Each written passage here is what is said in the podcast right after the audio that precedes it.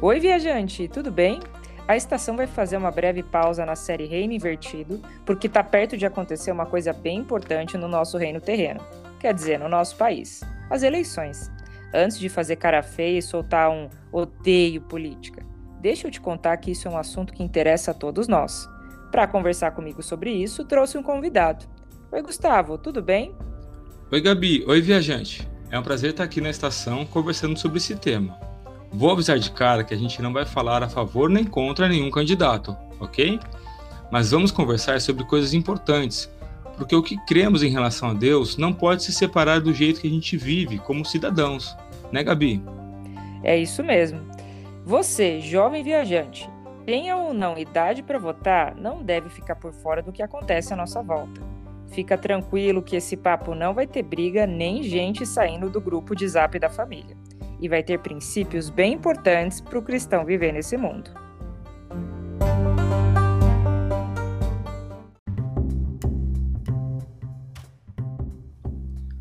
Um bom jeito de começar é com uma definição, certo? A gente pode definir política como algo que tem a ver com o coletivo, as ações ou ideias relativas a um grupo de pessoas. A origem dessa palavra vem do grego polis, que significa cidade, e talvez você já saiba disso de alguma aula de história.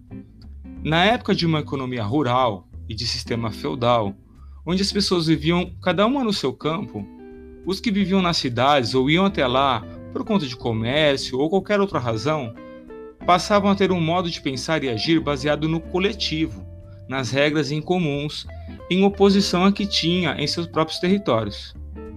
A gente pode pensar numa comparação. Posso ser aquele que define as regras do meu quarto depois de chegar da aula e cumprir com, com os meus deveres de casa. Posso definir a decoração, o estilo musical, a iluminação, a velocidade do ventilador e etc. Mas quando saio com meus amigos para o rolê, devemos levar em conta os interesses da maioria para decidir onde vamos, qual será o lanche, qual filme vamos assistir, quem vai dar carona, etc. É importante perceber que, em uma situação, Apenas os meus interesses são levados em conta, desde que não desobedeça nenhuma regra da casa dos meus pais. Na outra situação, a vontade da galera deve ser superior à de uma pessoa em particular, para que os interesses de todos ou da maioria seja atendido. Quando a gente pensa na nossa sociedade, esses princípios são vistos nos sistemas políticos, nas diversas partes que a organizam, onde elegemos representantes que devem criar e executar leis que atendam às necessidades e desejos da maioria da população. Esses representantes são escolhidos pelo voto e vão por um tempo determinado administrar dinheiro arrecadado dos impostos para então devolver para a população na forma de serviços nas mais diversas áreas, mas principalmente em três. Nós chamamos a segurança, saúde e educação. Então, viajante, o ideal em uma eleição seria escolher candidatos que ofereçam as melhores propostas, as que têm mais a ver com seus princípios e valores e mostram uma capacidade melhor de administrar os recursos para atender a população, ou seja, para nos atender. Até aqui tudo bem, né? Só que tem um grande problema em toda essa história. Você sabe qual é, né, Gustavo? Sei bem qual é, Gabi. O grande problema que encontramos até agora é o mesmo que já vimos em outros episódios da estação que vamos deixar indicado na descrição.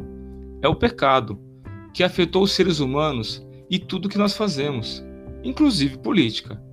Quando damos a uma pessoa o poder de administrar uma grande quantia de dinheiro, recursos públicos, é possível que ela comece a produzir corrupção, ou roubando dinheiro público, ou usando recursos para interesses pessoais, passando então a adorar o seu cargo e o poder que ele oferece, principalmente para as vantagens que ele pode obter assim.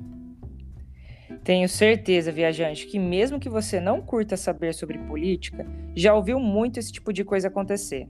Mas se você é um jovem cristão, ou seja, que já confiou no sacrifício de Cristo para a salvação, tem um papel em tudo isso que acontece ao nosso redor. E nem adianta tentar fugir dele. Fica aí que a gente já te conta o que é que você, querido jovem viajante cristão que vive nesse país e nessa época eleitoral, tem a ver com tudo isso.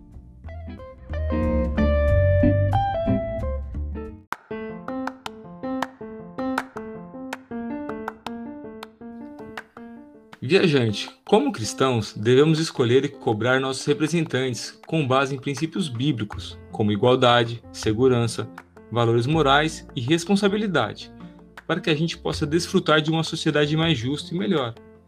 Só que é importante lembrar que nenhum sistema político humano é capaz de promover um governo perfeito, que representa completamente a vontade de Deus nesse mundo. A Bíblia, inclusive, mostra que nem mesmo os melhores reis da história de Israel conseguiram isso. Verdade, Gustavo. Então acho que vai ajudar muito a gente listar alguns princípios que, como cristãos, a gente deve defender como superiores. Vamos conversar sobre cinco princípios. O primeiro deles é a superioridade da igreja. Lá no Antigo Testamento, Deus escolheu uma nação, Israel, para que fosse exemplo para todas as nações do mundo de como deveria ser o relacionamento perfeito entre Deus e a humanidade o que incluía uma constituição registrada nos primeiros livros do Antigo Testamento. Já no Novo Testamento, Deus estabeleceu uma nova comunidade que representa um novo padrão que ensina como o Senhor se relaciona com a humanidade. Mas, ao invés de escolher uma nação como exemplo, ele estabeleceu uma comunidade de todas as nações da terra, a Igreja. Ela deve observar os princípios dados por Deus na Bíblia e, ao mesmo tempo, cada um de seus membros deve obedecer às leis de seus países, desde que não entre em conflito com as instruções dadas por Deus na Bíblia. O segundo princípio que a gente tem que lembrar é o da ineficiência da política humana. A Bíblia apresenta o padrão perfeito de Deus para ela, que foi instruída para o antigo Israel e vai ser plenamente estabelecida no mundo quando o Senhor Jesus voltar. Mas, enquanto isso, devemos escolher nossos representantes analisando prós e contras de cada um, comparando propostas com princípios e valores bíblicos. Já o terceiro princípio é o da soberania de Deus. Independente do que aconteça nas próximas eleições, certamente os planos de Deus, a sua soberania, não serão afetados nem um pouquinho, porque em sua soberania ele tem o poder de conduzir a história para que seus planos se realizem no seu tempo determinado. Agora, isso não quer dizer que a nossa responsabilidade como cristãos ficou menor, porque em paralelo à soberania de Deus está a responsabilidade humana em tomar decisões de acordo com a sua vontade. Olha, Gustavo, também não podemos deixar de lado o quarto princípio, a comunhão dos santos. Igreja é, por definição, uma comunidade plural, de pessoas vindas de todas as nações, de todas as etnias, classes sociais, contendo homens, mulheres, crianças, idosos, pessoas com gostos e hobbies variados. Essas pessoas têm Cristo como fator que as une e faz com que pecadores busquem a glória de Deus e o bem-estar dos outros antes de seus interesses pessoais. Então, mesmo que a gente veja que várias visões políticas declarem buscar alguns bons princípios, sociais e econômicos, a gente tem que reconhecer que nenhuma delas é a perfeita representação da vontade de Deus na Terra e observar qual se aproxima mais do plano de Deus revelado na Bíblia. Mas é extremamente importante entender que divisões políticas que irmãos em Cristo têm são e sempre deverão ser reconhecidas como menores do que aquilo que os une a fé depositada no sacrifício de Jesus na cruz. Agora, como em qualquer área da vida, se algum irmão em Cristo está concordando com alguma política ou ideologia que defende aquilo que Deus condena, ou condena aquilo que Deus defende, é nosso papel alertar com amor e mansidão que esse irmão está pecando, né? Isso mesmo. E o quinto e último princípio é o da evangelização, como luz para o mundo. A igreja não tem como papel principal promover justiça social ou política, ainda que possa se envolver e tenha princípio nessas áreas.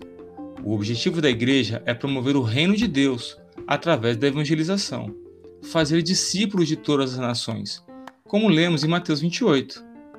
Aqueles que ouvem o evangelho e confiam em Cristo como único redentor têm suas vidas transformadas e podem impactar aqueles à sua volta. Desse modo, a igreja pode transformar o bem-estar social ao ensinar as pessoas a serem discípulas de Cristo, pessoas que inclusive poderão exercer cargos políticos ou de alguma autoridade. Só que a função da igreja ao evangelizar não é o de tornar pessoas adeptas a uma ou outra visão política, é torná-las discípulas do nosso Senhor Jesus Cristo, reconhecendo sua condição de pecadoras e buscando arrependimento através da salvação exclusiva pela fé. É isso aí. E fica um último alerta aqui, viajante. Na Bíblia, vemos que o que motivou os líderes judeus a entregarem Jesus ao tribunal romano e manipulá-lo para sua morte foram os interesses políticos de seus integrantes, como lemos em João 11, 48. Então, antes de criticar e atacar as pessoas que pensam de maneira diferente de mim, tenho que pensar em como posso conversar sobre minha posição política de maneira amorosa, como Jesus faria em meu lugar.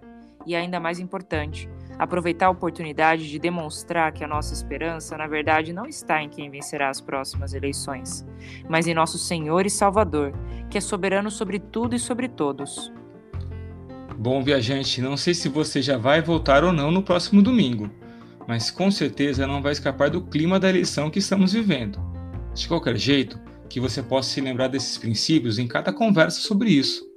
Boas eleições e até a próxima! Não se esqueça, viajante, se você já é cristão, sua verdadeira cidadania está nos céus. Mas enquanto estivermos por aqui, somos embaixadores de Deus, seus representantes, e temos que cumprir bem esse papel, nas urnas e na vida. Muito obrigada pela conversa, Gustavo. Tchau, viajante. Até mais.